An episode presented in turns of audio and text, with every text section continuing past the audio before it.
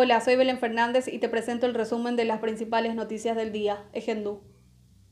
México anunció que autorizará el uso de la vacuna Covaxin. La Comisión Federal para la Protección contra Riesgos Sanitarios de México dará su visto bueno a la vacuna Covaxin originaria de India, según afirmó la doctora Lida Sosa, viceministra de Rectoría y Vigilancia de la Salud.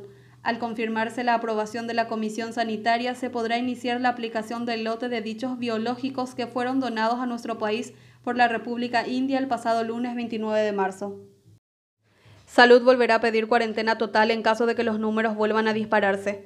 El doctor Guillermo Sequera, director general de Vigilancia de la Salud del Ministerio de Salud Pública, en conferencia de prensa recomendó al Poder Ejecutivo la implementación de una cuarentena total en caso de que los números de contagios semanales sean muy superiores a los 10.000. Recordó que los mayores picos registrados la cantidad excedió de 14.000, situación que derivó en la correspondiente saturación del sistema sanitario. El gobierno de Paraguay deposita confianza en el comportamiento ciudadano para hacerle frente al COVID-19.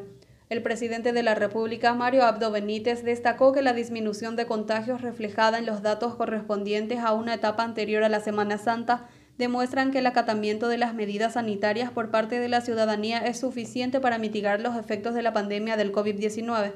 El mandatario dijo que la administración estatal sigue depositando la confianza en el comportamiento de la población para no llegar a endurecer las medidas sanitarias, situación que afectará nuevamente a varios sectores económicos.